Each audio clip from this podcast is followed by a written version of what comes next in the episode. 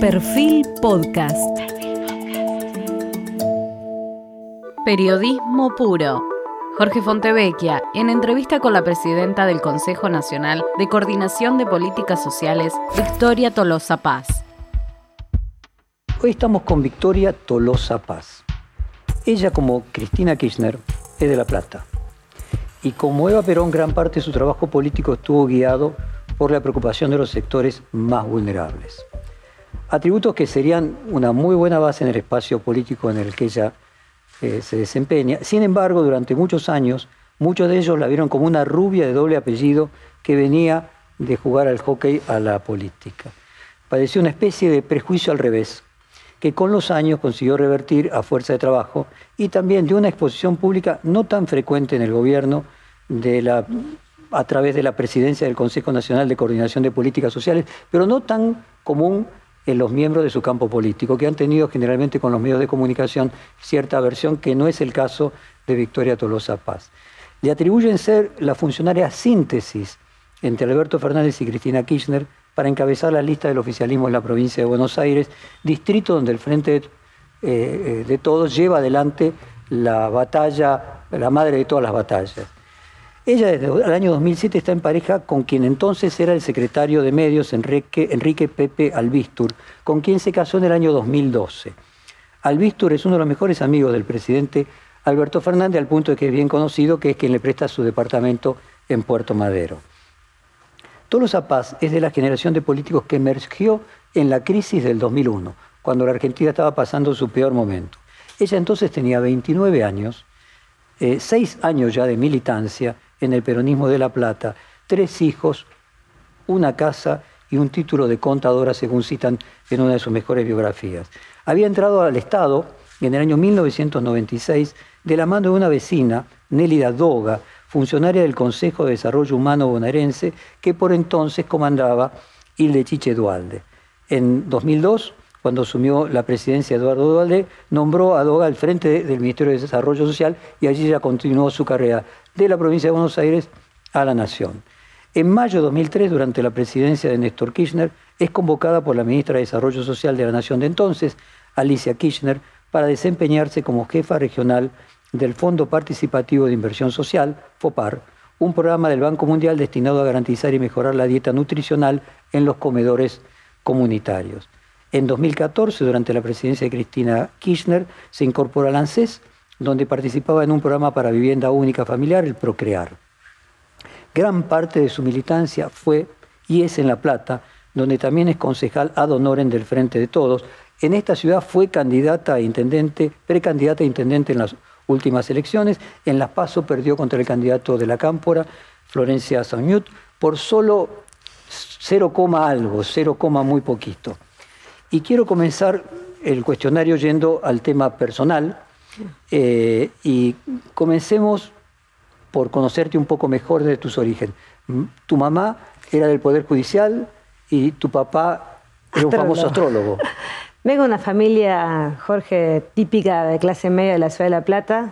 Me crié en esa ciudad maravillosa de las Diagonales, a muy pocos metros de lo que es el centro geográfico de la ciudad. Pasé prácticamente toda mi infancia a muy pocas cuadras de la Catedral de La Plata, que es un ícono, la municipalidad, y en la Escuela Normal 1, que fue la escuela que, donde yo cursé todos mis estudios, desde el jardín de infantes hasta que egresé en el secundario. Mi madre, como bien lo decís vos, es una persona, una empleada pública del sistema judicial de la República Argentina, pero fíjate vos qué detalle, la Secretaría Electoral.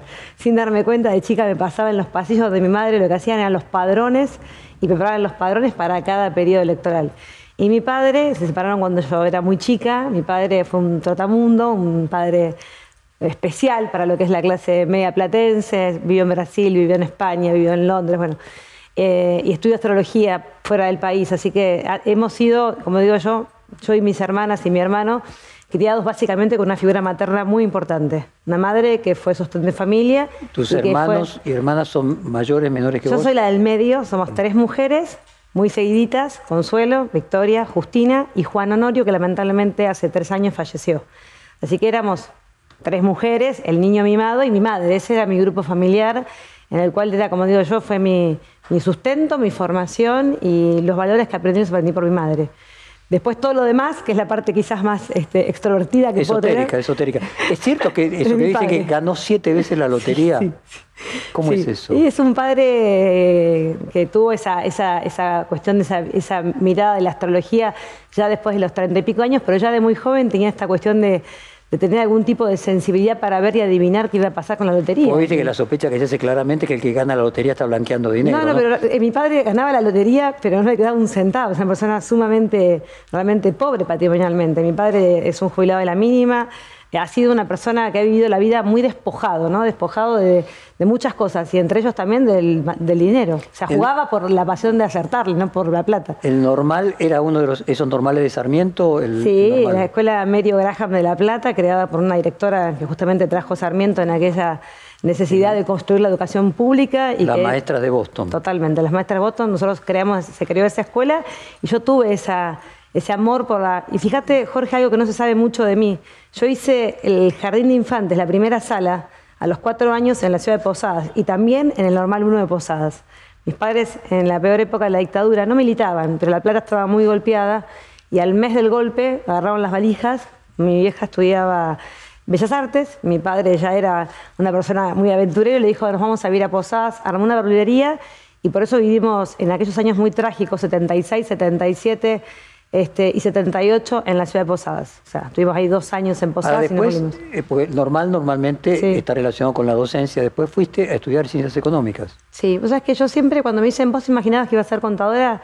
No, yo tenía durante el recuerdo cuando tenía 15, 16, me gustaban siempre mucho los chicos y llegué a esbozar que quería ser maestra jardinera. Luego también dije voy a ser médica, pediatra, siempre imaginando una cuestión del servicio que evidentemente lo tenía palpable en mí, pero tenía una tremenda vocación por las matemáticas. Era una persona que la clase que esperaba de chiquita era matemáticas, la clase que disfrutaba y pasaba el pizarrón y me hacía todas las ecuaciones. Era, y esa vocación dije, me tengo que estudiar algo de números, vamos para contar la fíjate, A la Facultad de Ciencias Económicas de, La Plata se le asigna un carácter más heterodoxo que a la de, Buenos Aires. Eh, vos misma, de hecho, perdiste en la paso con la rectora de una de las facultades de la Universidad de La Plata, Cristina y Néstor Kirchner estuvieron en la Facultad de La Plata. La Facultad de La Plata fue uno de los sectores más atacados por la eh, dictadura. O sea, ¿es La Plata en mayor proporción la usina de un pensamiento natural, nacional y popular. ¿Sentís eso? ¿Te sentís hija de ese pensamiento? A ver, me siento hija de ese pensamiento, pero a mí siempre lo, rescato para que, para ser honesta conmigo misma. Yo no me formé políticamente en la universidad. Mi pasaje por la universidad fue un pasaje en donde yo además fui madre al mismo tiempo y alumna, ¿no? O sea, yo recuerdo mis tres embarazos los cursé, o sea, los profesores, era la única prácticamente a los 20 años que cursaba su tercer año de Ciencias Económicas con un bombo importante, toda la carrera lo hice embarazada, 20, 22 y 24. Esa vocación de armar mi familia, mi propio, mi propio nido, mi propio lugar de contención. Me casé siendo muy joven, no era normal que mis amigas se casaran a los 20 años. O que fueran madres. Y que fueran madres mucho menos. Y que además era de la, generación, de la generación de tu mamá eso. Eso era además de la historia de familia. Mi madre se casó a los 18 años, Jorge, pero es cierto que un poco esta inestabilidad familiar propia de un padre bastante abandónico y especial generó en mí esta cosa de fui muy grande mucho antes de lo que realmente miro para atrás y digo, yo a los 20 me creía una mujer totalmente madura y podía enfrentar obviamente la maternidad, el trabajo, la universidad como si estuviese naturalmente atravesada por eso, ¿no? Y ahora lo miro y veo a mi hija de 25 y digo, Dios mío, todo lo que a mí se me ocurrió hacer cuando era realmente muy joven. Pero creo que tiene que ver con, esto, ¿no? Con salir al mundo desde muy pequeña. Victoria, yo vi algunas intervenciones tuyas en los medios audiovisuales y se percibe una oralidad verborrágica, incluso una tendencia en los medios a elegirte como polemista. Eh, ¿Eso también te hace buena candidata? ¿Sentís que por eso te eligen como candidata tanto para competir por una intendencia, eventualmente para encabezar las listas bonaerenses? A ver, nunca me lo pusieron en valor a la hora de ver. Yo fui candidata a concejala en el 2017, esa fue mi primera intervención política, digamos, con presencia. Luego fui a las PASO contra Florencia Saintud en lo que fue el Frente de Todos en la última elección. En esos momentos eh, no me elegían o no, no podía, digamos, disputar esa elección territorial porque yo no te, ya había empezado a hacer medios, pero nadie me elegía por esa cualidad. Quizás ahora, en este momento donde está la que pandemia. el rating. Eso lo suelen decir, pareciera como si hay algo en, esto de, dar el debate político con altura, en términos de que yo discuto a la política. Nunca me vas a encontrar a mí descalificando a nadie. En política, jamás. O sea, no soy una persona que... Pero sí hablas sin parar, como una ametralladora, sí, eso no. Y eso creo que evidentemente puede ser que los que, que saben... calla al otro, que calla al otro. Los que saben de medios deben decir que eso genera como alguien que quiere ver quién gana esa discusión, ¿no? Pero, pero nunca sentí que me eligieran por eso. En todo caso, eso puede ser un plusvalor cuando estamos en una campaña y necesitas obviamente poder transmitir lo que se hace en un gobierno de manera efectiva, rápida y sin, digamos, sin ir para atrás, como decimos, bien ir para adelante, ¿no? ¿Qué te cambió la vida la pareja con Pepe Albistur a partir del 2007? Yo siempre digo que tuve la dicha de conocerla a Pepe en la Ciudad de La Plata, el día que Pepe lanzaba la candidatura como secretario de medios de Cristina Fernández de Kirchner a la presidencia de la Nación. Fíjate cómo Cristina, no solo porque es de la Ciudad de La Plata, sino que yo siento que... Eso fue en el Teatro, el teatro de La en Plata. el Teatro Argentino de La Plata. Yo era militante y trabajaba para la candidatura de aquel entonces de Carlos Castañeto, que iba una interna contra Pablo Obrero y contra Julio Lac, había tres listas en La Plata, y yo me acercaba a ese teatro como una más, una militante. Es más, no tenía ni pulserita ni tuve posibilidades de entrar. Yo me quedé en las vallas con todas las compañeras del territorio. Yo ya trabajaba en programas, obviamente, de asistencia a comedores comunitarios. Tenía mucha llegada a caminar los barrios, que fue lo que siempre hice. Y una prima de Pepe me dijo, esta noche cenamos con el jefe de campaña de Pepe, como sabía que me gustaba la política, y había intentado presentármelo en términos más personales, y yo no había aceptado, me parecía interesante comer con el jefe de campaña de El padre de tus tres hijos, ¿vos te separaste cuándo? Me separé con Santiago Magliano, el padre de mis tres hijos, en febrero del 2004. Tuve unos años Ya de llevabas soltería. tres años sola. Sí, tres años y medio sola, que, que fueron, fue la experiencia, digamos, de mayor soltería y con, con centrada en hacer terapia y en reconocer realmente qué buscaba en una pareja, ¿no? Y, y el día que lo conocí a Pepe, ese 19 de julio en La Plata, nos vimos esa noche, nos quedamos charlando de política hasta las 3 de la mañana, 4 me animo a decir, nos echaron del restaurante un grupo y desde ese día no me separé nunca más. O sea, yo digo, si no hubiese encontrado en Pepe no solamente el amor de mi vida, sino esta vocación de, de que la política nos atraviese y nos cruza. Desde el día uno nos enamoramos por la política, ¿no? Por posiciones hasta encontradas, porque él defendía a Julia Lac, yo me parecía que Julio había terminado su etapa. O sea, había, había siempre una tensión que está evidentemente en lo que yo encuentro como riqueza en el debate político con otros que piensan distinto, ¿no? Distinto. Cuando yo contaba eso de la rubia de doble apellido, que juega hockey, eh, ¿te, te jugó en algún sentido a favor, en contra? Mira, no lo sentí nunca así. Me parece que está construido desde quizás la escucha de otros sectores que dicen, mira, recuerdo siempre un dirigente histórico del Periodismo de Plata decía, si esta concheta, doble apellido, gana este, la interna o es intendente de la Ciudad Plata, me voy a ir caminando hasta Luján. Bueno, muchos después dijeron, nos vamos a tener que empezar a ir caminando Luján, porque Victoria ha demostrado ser lo que muchos no veían. Yo trabajé mucho siempre sin buscar protagonizar, sin buscar que se me vea como una trabajadora. Y hay fotos que reflejan a Victoria haciendo lo que hoy hace, pero en el año 2007, en el año 2005, yendo más para atrás en fotos del año 97. O sea, lo que pasa es que lo hacía desde un lugar que no tenía vocación real de salir a disputar yo una elección. Entonces, de repente alguien puede entender que yo soy la mujer de Pepe Víctor y lo soy, y que todo mi capital político es por eso. Y yo siempre digo que hay una historia, no hay O un sea, vos desarrollo. sentís que ahora el prejuicio es al revés, que antes era la rubia pituca y ahora es la mujer de Pepe. hay como una especie de descalificar a quienes hacemos política y si tenemos algún rasgo o algo, algo para rescatar, evidentemente, enseguida es tratar de justificar por qué. Es la mujer de Pepe Albistur, es una piba de doble apellido, nunca tuvo ningún problema, no sabe lo que es la pobreza porque tiene un estándar de vida que está lejos de esa realidad. La verdad que Victoria Toda Paz tiene una historia, tiene un recorrido y en todo caso ese recorrido le permite obviamente reconocerse en el camino que transitó toda su vida, siempre estando en el mismo lugar, por supuesto, no en la misma sintonía. Seguramente no pienso lo mismo que pensaba hace 23 años. Siempre digo que el ejemplo más claro para mí fue Villa Palito. ¿Por Villa? Palito, La Matanza. Yo entré a ese asentamiento en el año, no quiero mentir, 97, a hacer un censo que se establecía en el plan del marco de las manzaneras, el plan Más Vida. Me pasé una semana dentro de ese asentamiento. Yo recuerdo caminar ahí, también abracé el peronismo desde la, desde la emoción que me daba ver a las mujeres más pobres de la Argentina hablar de Evita y llorar.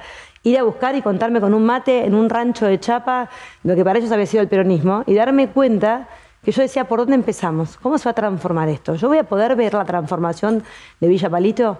Y me tocó volver en una diplomatura de Flaxo, en una combi, ya como estudiante, en el año 2012, 2010, el barrio el más fuerte, o sea, ver el desarrollo de Villa Palito ya no es más Villa Palito, es un barrio con 4.500 viviendas, con todo ese terreno intrincado, donde había obviamente pasillos y vueltas y caracoles, que no, cuando miras el mapa satelital no encontrás manzanas, ves todo un remolino, empezó a tener su manzanamiento, su plaza, su escuela, su centro de interacción comunitaria. Y yo ahí pude, como digo yo, terminar de armar quizás mentalmente todo lo que pueda hacer la política cuando tiene obviamente un propósito que es el que yo percibo, que es la transformación de los sectores populares a partir de un proyecto que genere condiciones, trabajo y oportunidades. ¿no? Vos definiste al presidente como un ariano muy prolijo. La, astrología sigue siendo una fuente de caracterización en las relaciones que establece con las personas. Me gusta mucho, lo tomo casi Jorge como un juego. No me puedo, cualquier astróloga que me vea va a decir, esta chica no sabe nada y es cierto. Leo por, porque me gusta interiorizarme, leo mucho sobre historia, astrología y los ciclos de la Argentina, por ejemplo, en sus distintas etapas. Yo hace poco leía que no solamente yo siempre supe que Perón era de Libra y Argentina, los países tienen cartas, las empresas tienen cartas. Y cuando uno empieza a darse cuenta, no de la, astrología del horóscopo de los diarios, sino algo mucho más profundo que tiene que ver con los ciclos, puede empezar a entender por qué, por qué Joe Biden gana en Estados Unidos o por qué la crisis del 29 se dio en ese momento, qué países, qué países estaban teniendo qué tipo de cuadraturas y cuestiones astrológicas. Y a mí me interesa, me interesa, como puede ser alguien que le interese leer sobre la mitología griega, ¿no? Pero te eh, interesa, pero le crees. Sí, pero no lo tomo como una base, no, no hago predicción de eso. O sea, no digo mañana va a ocurrir en la Argentina tal cosa, sino que me interesa ver cómo es. Sí, pero crees que da parámetros que tienen sí, verosimilitud. Creo, que, creo que la astrología genera obviamente una, una, posibilidad de ver mucho más allá de lo que vemos, digamos, racionalmente, ¿no? y que en eso, quiero decirte, ¿Eh? hacer una carrera política importante eh, y decir públicamente que crees en la astrología. Sí, no. Eh, pero eh, Jorge, no tengo nada que ocultar porque lo siento como si alguien creyera, obviamente, en, poder relacionar qué hechos históricos están basados, obviamente, en fuentes obviamente que no son, para mí no, las puedo comprobar, ¿no? Porque me decís, Plutón pasa, hay gente que estudia eso técnicamente y científicamente. ¿Y yo cómo es un ariano prolijo? O sea... No, yo dije es un ariano porque tiene esa cosa explosiva. Para mí Aries es explosión, es una catarata de energía. Viste que siempre a Alberto lo tildaron como muy moderado. Yo digo, no lo conocen Alberto, o no lo conocen Alberto enojado. es un ariano. Aries es fuego, Aries es irrumpir, Aries es ir para adelante, Aries es una energía muy potente. No tiene nada que ver con cáncer, por ejemplo, que es agua, que... Y desde ese lugar yo puedo entender cuando veo a alguien, le veo... Yo soy de cáncer. ¿Eh? Yo soy de cáncer. Bueno, yo también. Y a veces a mí ni siquiera me dicen que soy de cáncer. Porque también tiene que ver con. A mí me gusta ponernos estos términos, ¿no? La astrología es, mucho más que lo que nos enseñaron. O sea, nosotros no tendríamos nada que ver con lo que dicen los signos. Posiblemente, visualmente, yo veo un Jorge Fontevecchia, un cáncer, o sea, podría haber dicho que eras Pisces, o sea, hay algo de agua, algo de agua es algo sentimental, algo que fluye para mí. Lo veo en el otro y no es algo que yo me crea mágica. A veces juego en esto de.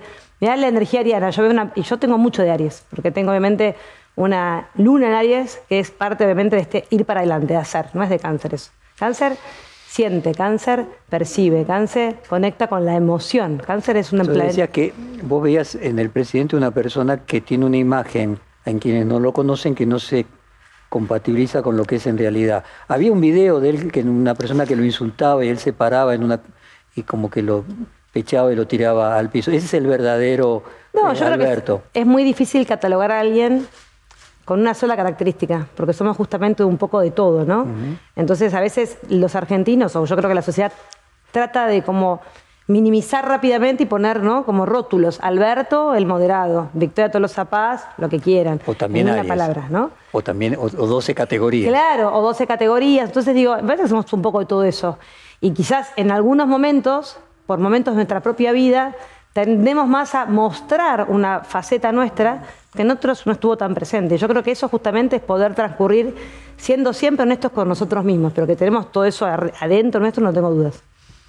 ¿Hay algo del peronismo mágico? Sí, la emoción que generó el peronismo en, este país.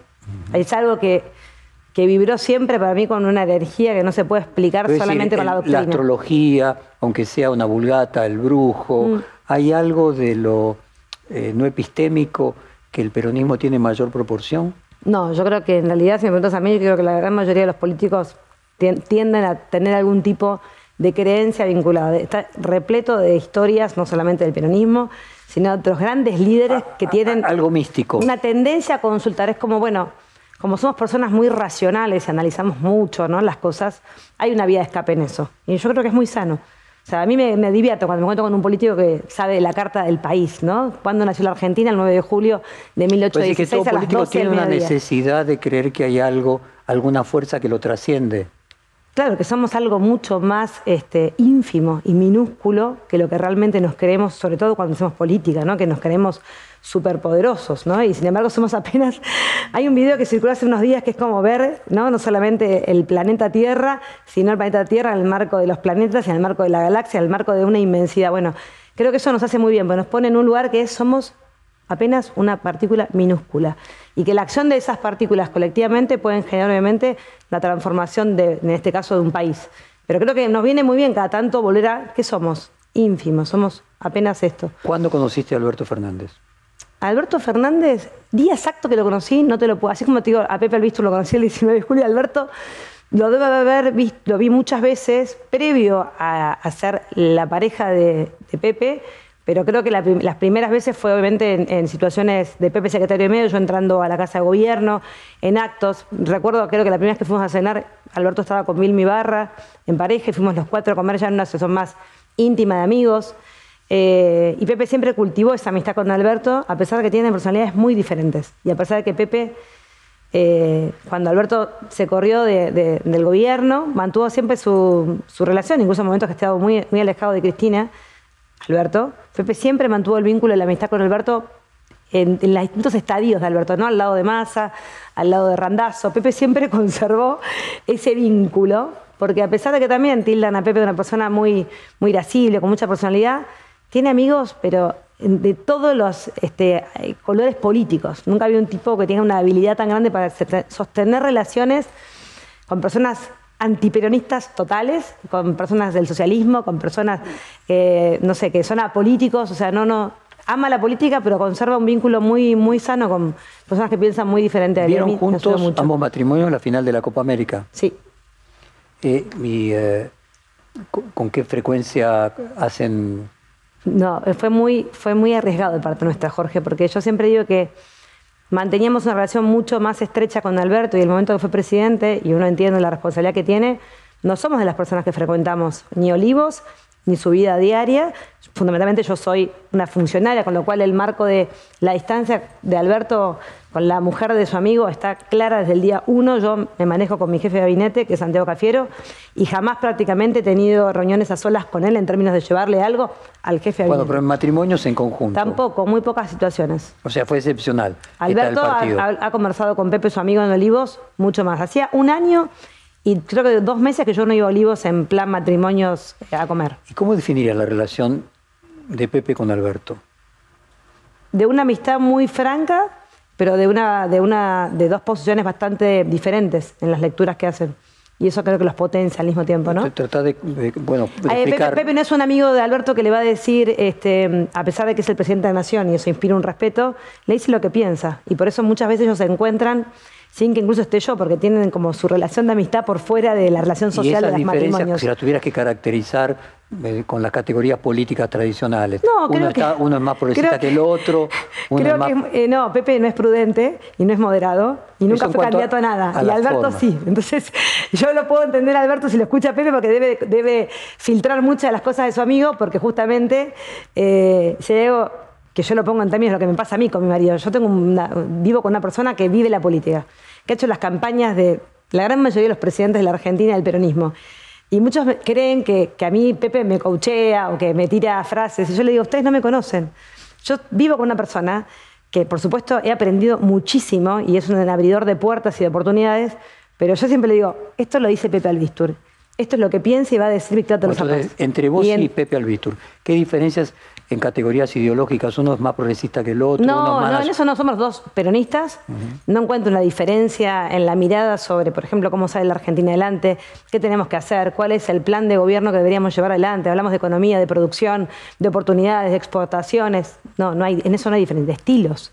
Pepe nunca es candidato, entonces no se cuidaría en decir absolutamente nada, lo diría porque para él no está en juego nada. Entonces, uno cuando es candidato a algo tiene mucha responsabilidad, porque tiene que comunicar no emociones, sino. O sea, vos decís, desde el punto de vista ideológico no encontrás diferencias entre vos, Pepe y el presidente. No, para nada. Las Sobre- tuvimos en algún momento, sí, porque estuvimos en espacios diferentes, pero en este momento para nada. Somos parte del, del frente de todos, ¿no? Sobre el departamento de tu marido donde vive Alberto Fernández, vos explicaste en un programa de televisión que lo alquiló en dólares en el 2008, que a partir de las devaluaciones de 2018 permitió que siga pagando solo expensas e impuestos. Sí. Eh, y ese era el departamento donde vivía Pepe antes de soltero. No, siempre conté que muchos se interpretan que yo vivía ahí con Pepe. La verdad que yo lo conocí a Pepe el 19 de julio del 2007 y Pepe alquilaba un departamento y compró ese departamento para mudarse. Él lo alquil- alquilaba el departamento que yo conocí, el de Libertador. O sea, el departamento en el que Pepe iba a vivir. Sí, y en el medio, me- o sea, Pepe se, se enamora de mí y estuvimos un tiempo bolso va, bolso viene. ¿Y vos yo. vivías en un- En City Bell. Eh, eso iba a decir, En mi barrio- casa, ya barrio- separada. No, en un barrio privado no. Yo me separé, vendí mi casa, hicimos división de eh, bienes, que era nuestra única casa. Mi ex marido se compró un terreno y yo me compré una casa que refaccioné. Y el 19 de julio, cuando conocí Pepe, estaba en esa casa, en Citibel, una casa muy linda, eh, cerca del Club de Estudiantes del Plata y cerca de la escuela de mis hijos. Yo viví siempre en Villaliza. Cuando me casé, me mudé para estar más cerca del plano, digamos, familiar de la escuela, sobre todo. Y mm, cuando empezamos a salir con Pepe, no teníamos inmediatamente la idea de que él viviera en Citibel. Empezamos como empieza cualquier matrimonio con hijos, él ya grandes, los míos pequeños, 9, 11 y 13, y Pepe un hombre de 59 años y yo 34, con lo cual mm, inmediatamente no fue. Él fue realmente muy decidido. O sea, él realmente dijo, yo me enamoré. Yo tengo que reconocer que me daba un poco de, de temor encarar un proceso como de convivencia con alguien. Había tenido años de soltería y había estado en relaciones, pero nunca había dado el paso de presentarle a mis hijos a nadie, por ejemplo. Y era un tema para mí. Tenía que estar muy segura de lo que iba a hacer.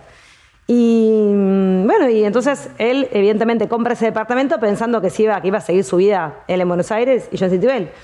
E inmediatamente empezó la fantasía, obviamente, real de que se empezó a quedar a vivir en mi casa. O sea, tuvimos casi un año y medio él viviendo en mi casa con un bolso que iba y venía en el auto. Y un día me dijo, bueno, basta, no, no tengo edad para andar con el bolso.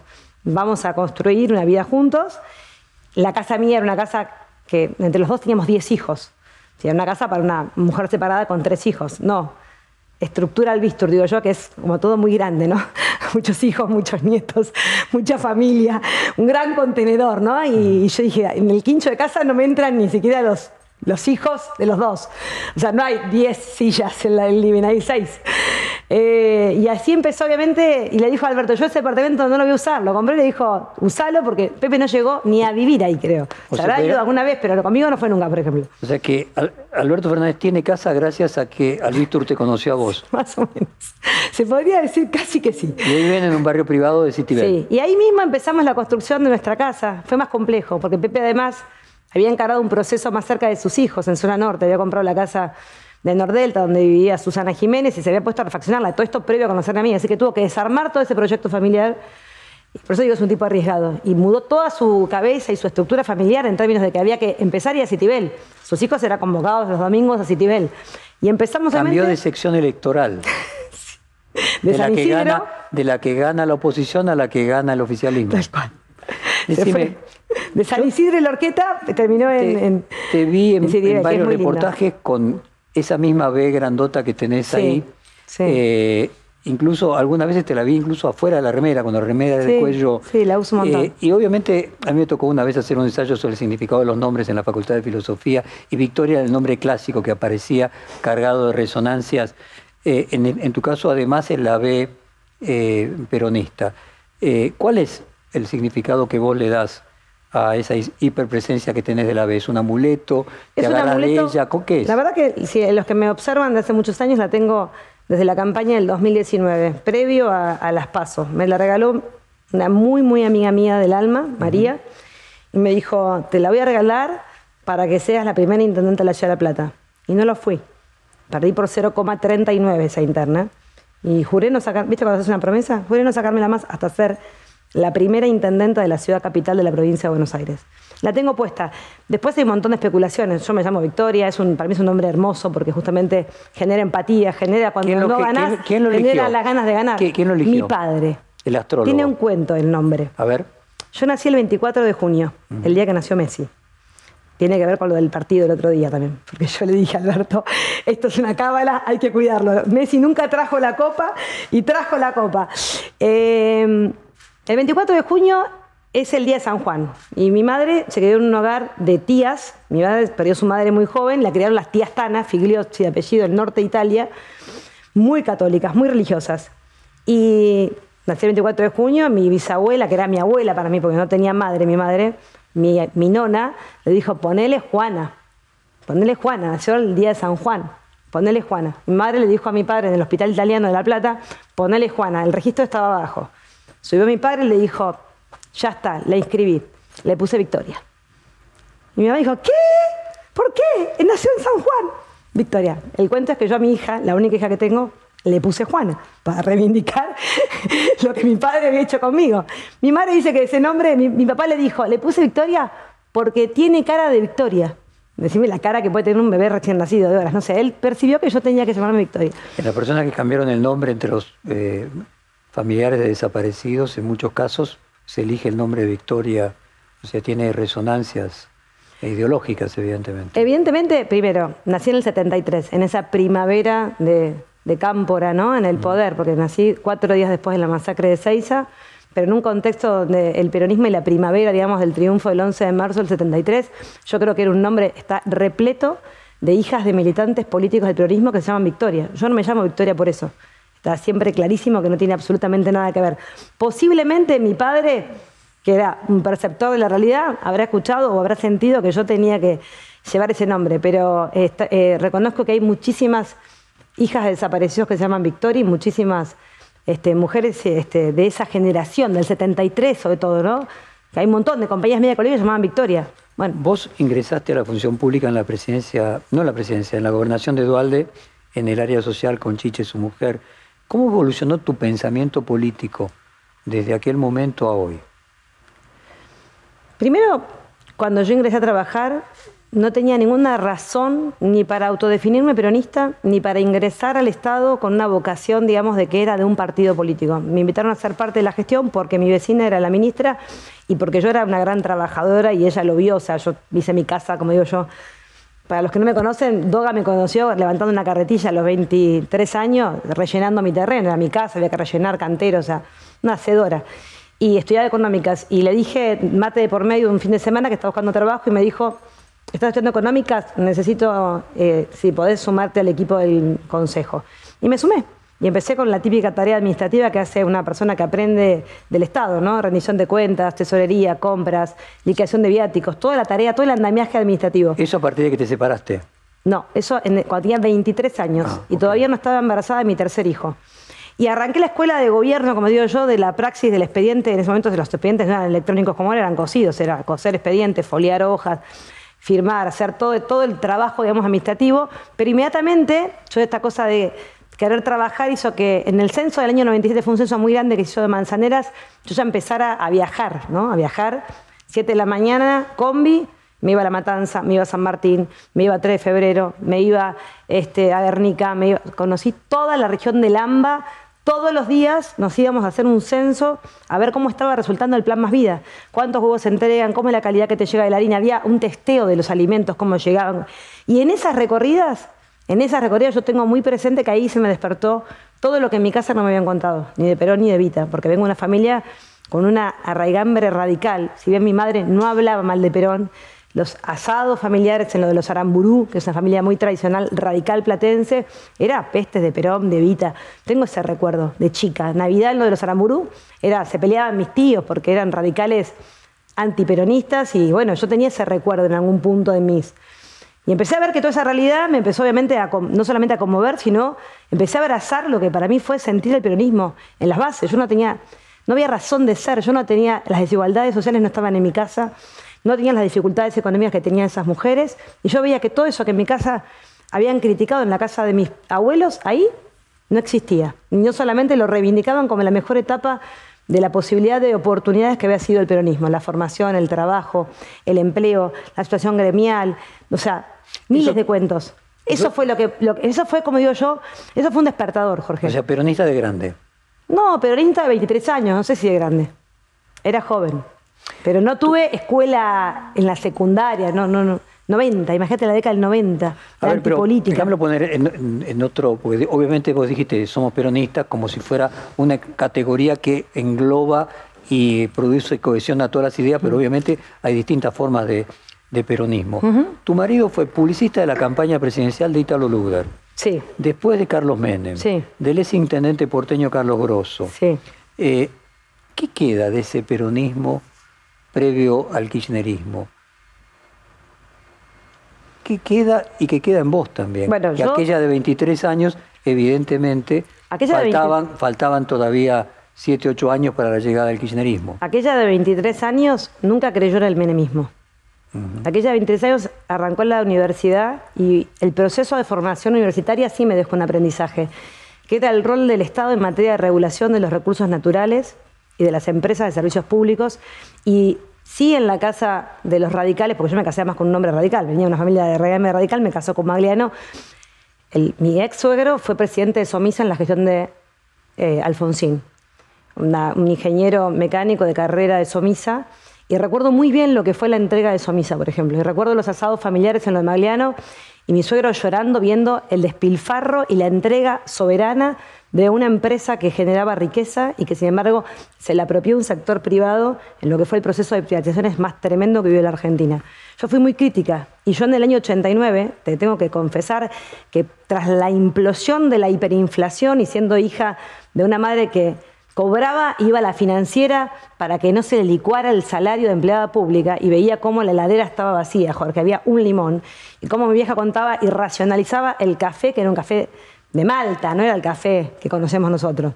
Que donde la mermelada era una mermelada de tacho de plástico porque había que ahorrar hasta en el envase de lo que comprabas. Esa fue mi adolescencia viendo lo que provocó el estallido, digamos, de, la- de lo que fue la hiperinflación de Alfonsín. Venía para mí, tenía 17 años, no iba a votar, pero veía a ese riojano bajando y te tengo que decir que me parecía que era la salvación de la Argentina. Pero no lo voté, pero tengo el recuerdo que me hubiese apasionado poder votarlo. Ya por suerte, digo yo, que en el año 95, cuando fue mi primera votación, voté a Bordón con Chacho Álvarez, porque planteaban una diferencia dentro del menemismo. Y recuerdo que lo fui a votar siendo consciente de que todo el capítulo de privatizaciones para mí ha hecho un daño enorme y irreparable en la Argentina y no estaba de acuerdo. O sea, había algo en mi formación académica universitaria que decía el Estado tiene y debe regular en beneficio de garantizar accesibilidad a la potencia del desarrollo de los recursos, como es en el caso del acero, pero sin lugar a dudas con el caso de los servicios públicos, la Argentina, telefonía, gas, luz. Digo, había una mirada que era no podemos entregar la aerolínea de bandera, bueno, todo lo demás. Entonces, yo tuve una mirada crítica. Pepe claramente fue jefe de campaña de Menem y yo siempre le digo, ¿ustedes le creyeron en el 95? O sea, o sea, ¿qué parte? Yo era muy joven y discuto con él, que eres mucho más grande que yo, y me dice, bueno, había una etapa del peronismo que creía que después del 95 esas reformas iban a traer, bueno, problema de los que acompañaron hasta el último momento. Yo la verdad que fui crítica y no lo digo porque me quiera desmarcar o porque piense que todo lo que hizo el menemismo estuvo mal. Seguramente, como todos los gobiernos, O sea, hay aciertos Pepe, y... Pepe era de Menem y vos eras de Dualde, de esa batalla del 97. Bueno, posiblemente por eso no nos encontramos. No sé si Pepe, porque Pepe se llevaba muy bien con, se llevaba muy con Chichi y se llevaba muy bien con, con Eduardo. ¿eh? Tengo que reconocer que, que le tenía un cariño. Bueno, continuamos con Victoria Tolosa Paz y estábamos entrando en la etapa ya del, del presente. Eh, hubo un célebre discurso de Cristina del vayan a laburar, aquellos que eh, no tienen un compromiso político. Y inmediatamente los medios destacaron que Alberto Fernández dijo de vos, ella no le pide permiso ni a mí me pide permiso. Y está bien, ella tiene una preocupación que es la gente que tiene hambre, está obsesionada y va a cada rincón del país para ver de qué modo puede eh, ayudar. Y fue justo inmediatamente después del vayan a laburar de, de Cristina. ¿A qué atribuís las dos cosas? El vayan a laburar de Cristina, de algunos funcionarios que no funcionan y que en ese contexto Alberto te eligiera vos para destacar la característica opuesta por parte de él. Bueno, fue en un tiempo distinto. A ver. A ver, Cristina lo dice en el acto del Estadio Único de La Plata. Yo estaba en ese acto y, y tuvo una gran repercusión lo que dijo Cristina en ese acto, pero esto fue mucho más reciente. Fue en un acto con Jorge Ferrares y hará tres meses, con lo cual hay una temporalidad que no es tan exacta. Primero, Alberto reivindica esto de Victoria no pide permiso porque Ferraresi y Gracio, como pasan actos entre compañeros de gabinete, Jorge estaba describiendo a cada uno y cuando llega Victoria dice, a veces viene Avellaneda, me hace un lío bárbaro, como diciendo que yo quizás no le aviso y levanto a algún funcionario que él no tiene ganas de que yo le levante. Dijo algo así como gracioso y Alberto lo sintió como, como, como, como una crítica. Y entonces salió y dijo, Victoria no le pide permiso a nadie, Jorge, y está muy bien, ni a mí me pide permiso. Y eso tiene que ver con este hacer, esta vocación mía de hacer, de construir políticas. Pero vos sentís que era el espejo inverso del vayan a laburar. No, no, yo creo que por eso no lo sentí como una devolución a eso. Fue un tiempo bastante, te diría que tres o cuatro meses después. ¿Y compartís? Sí creo que Alberto en ese momento, eh, o sea, sí respeta que Cristina puede pensar que el gabinete de Alberto no es el gabinete de ella. Y claramente es lo que pasa en un frente donde tenés un conductor del gobierno, que es Alberto, y una vicepresidenta que conduce el espacio político que aporta mayor porcentaje de adhesión en la estructura del Frente de Todos. Y esas tensiones obviamente están en nuestro frente porque es parte de la génesis. Massa no piensa lo mismo que Alberto y Cristina no piensa lo mismo que Máximo. Y en esa heterogeneidad tenemos que convivir y ser respetuosos de quien elige el gabinete, en este caso es el presidente de la Nación. Y creo que Cristina fue sincera, pero al mismo tiempo, después de eso no hubo corrimientos, digamos, como pensaban algunos que iba a haber este, un corrimiento de todo el gabinete. Alberto habrá funcionarios que no le gustan y fue pidiendo renuncias y funcionarios a los que obviamente no nos va pidiendo la renuncia y hace obviamente que sigamos trabajando al lado de, él y del equipo que conduce hoy la Argentina en términos del Ejecutivo Nacional. Y, háblame de las elecciones. Eh, es difícil para el peronismo gobernar en un momento en el que no puede hacer eh, redistribución del ingreso, el que no puede cumplir las promesas eh, por las que fue electo, y cómo sentís que se puede llegar a las elecciones, primero a, a las pasos de septiembre y a las elecciones de noviembre?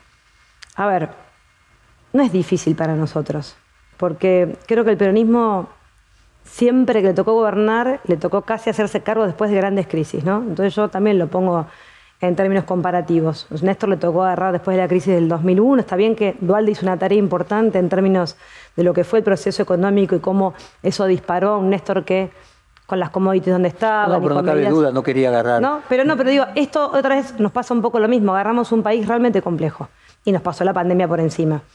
Con lo cual yo soy muy optimista de algunas cuestiones. Lo que prometimos en campaña, lo que prometió Alberto Fernández y Cristina, que es reconstruir la Argentina en función de un modelo productivo que empiece a dar previsibilidad, yo lo veo, Jorge. Yo recorro y hablo con los empresarios de la Argentina. Yo recorro, vengo la semana pasada a estar en Tire con Malena Galmarini en una industria del calzado, que son capitales nacionales, durante cuatro años aquí hizo ese, empresario. Hizo lo que pudo hacer para no cerrar su fábrica. Tenía solamente 30 empleados. Había, venía de un proceso de producción que había llegado a tener 200, 120, grande, producía, había consumo de zapatillas. Vino el proceso de cierre, o sea, hubo una tendencia a no priorizar la producción le dejaban importar zapatillas de China terminadas. Esos, esas simis, como se dicen, corrían rápido. O sea, había liberación de zapatillas terminadas y no había decisiones que protejan la producción de zapatillas locales. ¿Sabes qué hace ese empresario hoy? Tiene 120 y la semana que viene completa la plantilla de 200 trabajadores. ¿Por qué? Porque hay en el Ministerio de Desarrollo Productivo, por vocación de nuestro presidente, una mirada que todo lo que se pueda hacer en la Argentina para que genere trabajo se va a hacer en la Argentina. La caja de zapatillas GEAD llega importada, pero se ensambla en la Argentina, se pega, se cose y se termina en la Argentina. O sea, ¿vos crees que eh, existen posibilidades de que triunfen en las elecciones de noviembre a pesar de la crisis económica, no tengo ninguna a pesar duda, de la pandemia? No tengo ninguna duda por dos cuestiones centrales. Porque en los sectores populares que aguantaron cuatro años de macrismo hay una contención social muy importante. Y no es que lo hacemos para que nos rinda electoralmente, lo hacemos porque es lo que tenemos que hacer si queremos reconstruir la Argentina. Empezar por los últimos, como dice nuestro presidente, es una vocación real porque con un pueblo con hambre y sin oportunidades no hay posibilidad de que ese pibe que hoy se está poniendo de hambre pueda ni siquiera atravesar la etapa educativa como corresponde. Entonces hay un colchón de amortiguación de políticas sociales, hay una mirada para nosotros estratégica que se toman todos los días. Impuesto a las ganancias. Un millón trescientos mil trabajadores dejan de pagar ese impuesto a las ganancias, que no lo prometimos en campaña, pero que lo hicimos. Y ese millón trescientos mil trabajadores van a percibir desde julio 40 mil millones de pesos. ¿Para qué hacemos eso? ¿Para que nos voten los trabajadores? No. Para que ese poder de compra traccione el consumo de bienes y servicios que se hacen y se producen en la Argentina. Ese trabajador va a ir a la pyme de Tigre a comprar zapatillas para sus hijos si tiene disponibilidad, si hay un Estado que mira el salario cómo crece por abajo de la inflación, cómo custodia tres estructuras, canasta básica de alimentos, tarifa, telefonía móvil, televisión por cable e internet. Son las estructuras que el Estado debe tratar de regular para poder... Para Victoria, por la naturaleza de este reportaje y tratando de no hacer una, rápida planteo proselitista, sino tratar de, juntos de poder entender. Es muy difícil eh, percibir en noviembre una situación económica eh, recuperada. Digo, cuando vos planteas el salario creciendo más que la inflación, es muy poco probable que el salario pueda crecer más que la inflación, aunque con la mejor intención que tenga cualquier gobierno. O sea, objetivamente el peronismo enfrenta unas elecciones difíciles, ¿no? Bueno, por eso, primero, no le saco la mirada de la dificultad de lo que nos pasa en términos electorales. Es un periodo excepcional en donde nosotros tenemos que ir a un plebiscito de la gestión de Alberto Fernández de Cristina y de Axel y Verónica Madero en la provincia de Buenos Aires, y donde somos conscientes de que hay una valoración sobre lo hecho en tiempo de pandemia, que es cuidar la vida, la estrategia de Alberto Fernández de dotar el sistema sanitario para que no colapse y lograr obviamente avanzar con el plan de vacunación. Pero no fue lo único que hicimos, porque es importante rescatar que esas promesas de campaña que tenían que ver con lo económico y con lo productivo, empieza a haber señales. Vos me dirás, ¿cuáles son las señales? Y bueno, el crecimiento de la construcción es una señal clara. La balanza comercial positiva, no por el viento de cola, sino porque estamos exportando a niveles que la Argentina hacía tiempo no exportaba, es una señal positiva. La metalmecánica, la siderúrgica, la industria automotriz, Jorge. Exportando por los mayores precios de las commodities que obviamente sí, pero no son mérito del gobierno, sino suerte del gobierno. Que está bien tener suerte en la vida.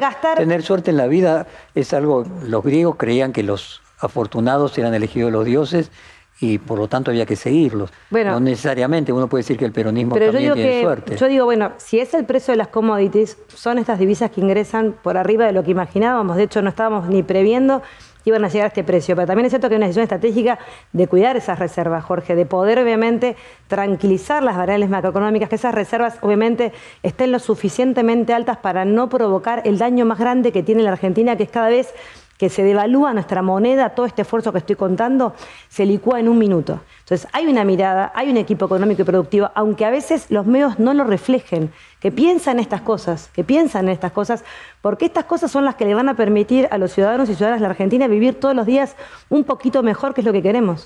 Vos mencionaste el tema de que la campaña va a ser eh, una especie de plebiscito del gobierno de Alberto Fernández. ¿Vos sos la síntesis eh, adecuada entre Alberto Fernández y Cristina Kirchner para encabezar las listas bonaerenses? Bueno, eso supongo que en las próximas semanas o días estará resuelto. Eh, muchos me ponen en ese lugar de síntesis y que tiene que ver con, esto de que he construido una muy buena relación de mucho respeto con Cristina, por supuesto, pero una muy buena relación en términos políticos, tanto con Máximo como con ella, como con Sergio Massa y con Alberto. Y quizás esto no es tan común dentro del frente o es más común de lo que les cuesta como, algunos dicen que soy muy de Cristina, otros dicen que soy muy de Alberto, otros dicen, no, de Massa no es, pero se lleva bien con Sergio. O sea, como si hubiese que, hoy, otra vez, ¿no? Rotular. El argentino tiende a simplificar, a tener que ubicarnos. Bueno, ubíquenme en el frente de todos. Soy vos serías frente de todos.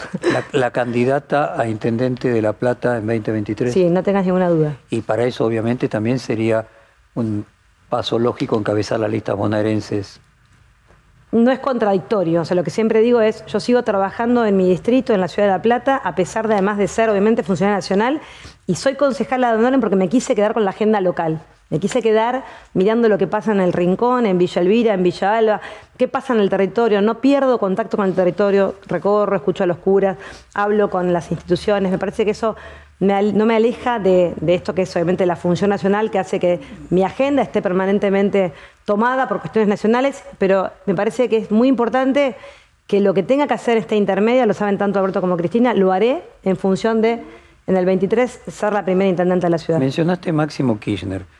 Eh, ahora, en 2019 fue Máximo Kirchner el autor de la candidatura que se terminó ganando por 0,30 de, de, la Cámpora. ¿Por qué ahora es distinta tu relación? No, siempre fue muy buena. En ese momento también.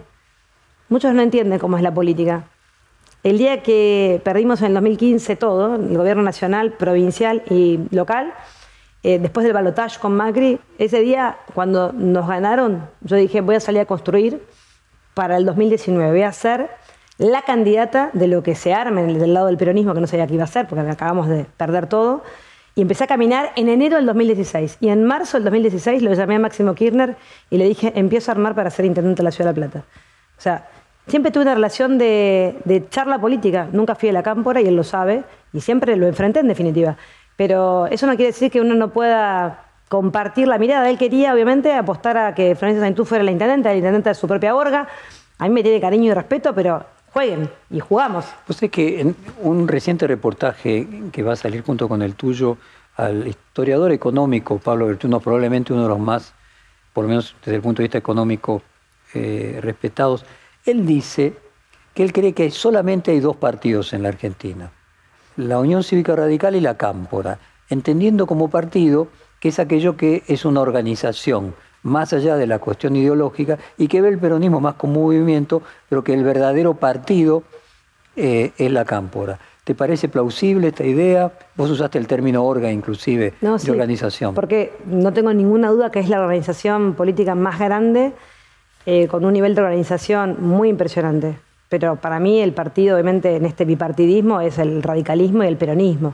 Y fundamentalmente en el interior donde, de la Argentina, donde los partidos justicialistas son la base de formación de los cuadros, de participación política activa. ¿Vos crees que esa organización que tiene la Cámpora va a terminar siendo la organización del peronismo? No, yo creo que la Cámpora está entrando en un proceso donde su conductor, que es Máximo Kirchner, ha dado un salto de amplitud al presidir obviamente el Partido Justicialista de la provincia de Buenos Aires. Deja de ser el líder de la Cámpora para ser el líder de algo mucho más grande, en una etapa distinta de la Argentina y además siendo parte de un frente que exige mayor amplitud, mayor elasticidad en la mirada, en la concepción, en el abrazar, en el entender que vos sos parte de una organización, pero tenés que abrazar a mucha más gente si querés avanzar. ¿Y el futuro de la Cámpora cómo lo ves? Subsumiéndose dentro del, lo veo como, peronismo. Lo veo como una orga muy importante y sobre todo con cuadros de la década del 70, nacidos en el 70, que va a seguir estando obviamente y abonando a la política en la Argentina por los próximos años, pero como puede haber estructuras en el Frente Renovador, como en distintas agrupaciones, el Movimiento Evita y tantas. Yo digo que la trascendencia que tiene la Cámpora es que es la organización más grande a nivel nacional. No se ve una orga tan grande en todo el país, ¿no? que tenga cuadros políticos desde Tierra del Fuego hasta Jujuy. Y eso para nosotros es muy importante. Porque ahí hay una usina de, formación, de, capacitación, de entender qué es el peronismo. O sea, y yo creo que hoy eso se cinde y se fusiona en el Partido Justicialista en la provincia de Buenos Aires, en donde cuando entran los cuando vos estudiaste en La Plata, en Ciencias Económicas, eh, la franja, morada, franja morada era, la franja morada y aquella organización de jóvenes que, que, luego era la Juventud Radical también se imaginaba que iba a ser la organización y finalmente cuando se pusieron grandes fueron otra cosa. Sí, yo creo que, bueno, la famosa coordinadora ¿no? de los radicales, Fede Storani, un dirigente del radicalismo de aquellos años que nació en esa estructura, Cotinosilia, muchos, ¿no? que todavía están vigentes. Pichetto dijo en este reportaje hace un tiempo que él cree que la, que la Cámpora con el paso del tiempo se va a convertir en socialdemócrata. Bueno, es que posiblemente vayan, yo lo que, lo que sí veo es una, una modificación. ¿Cuál es la modificación? En estos años, desde aquel nacimiento de la Cámpora en el 2000, la puedo situar en el 2010 prácticamente, con el nacimiento, con la muerte lamentablemente de Néstor. La primera elección que se presenta en la Cámpora en La Plata es en el 2011. Ahí le damos el cuadro de nació la estructura. Al día de la fecha han modificado no sus convicciones, sí la forma de hacer política.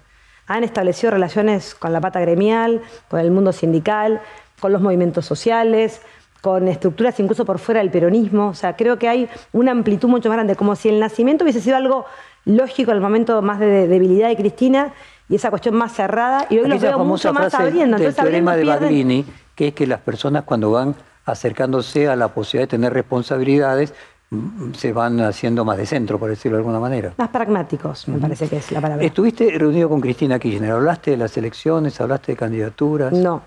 Me junté con Cristina en el Senado de la Nación, esos días que fue presidente, y hablamos de la gestión política. Radicalismo, ya que tenías muchos contactos de todo tipo en la juventud. ¿Notas que la candidatura de Manes, eh, por un lado, la, llegada de Margarita Stolbizer a esa alianza, o sea, la recuperación de Margarita Stolbizer, eh, corre de alguna manera el radicalismo hacia el centro? ¿Ves un proceso de reposicionamiento desmacrización del radicalismo?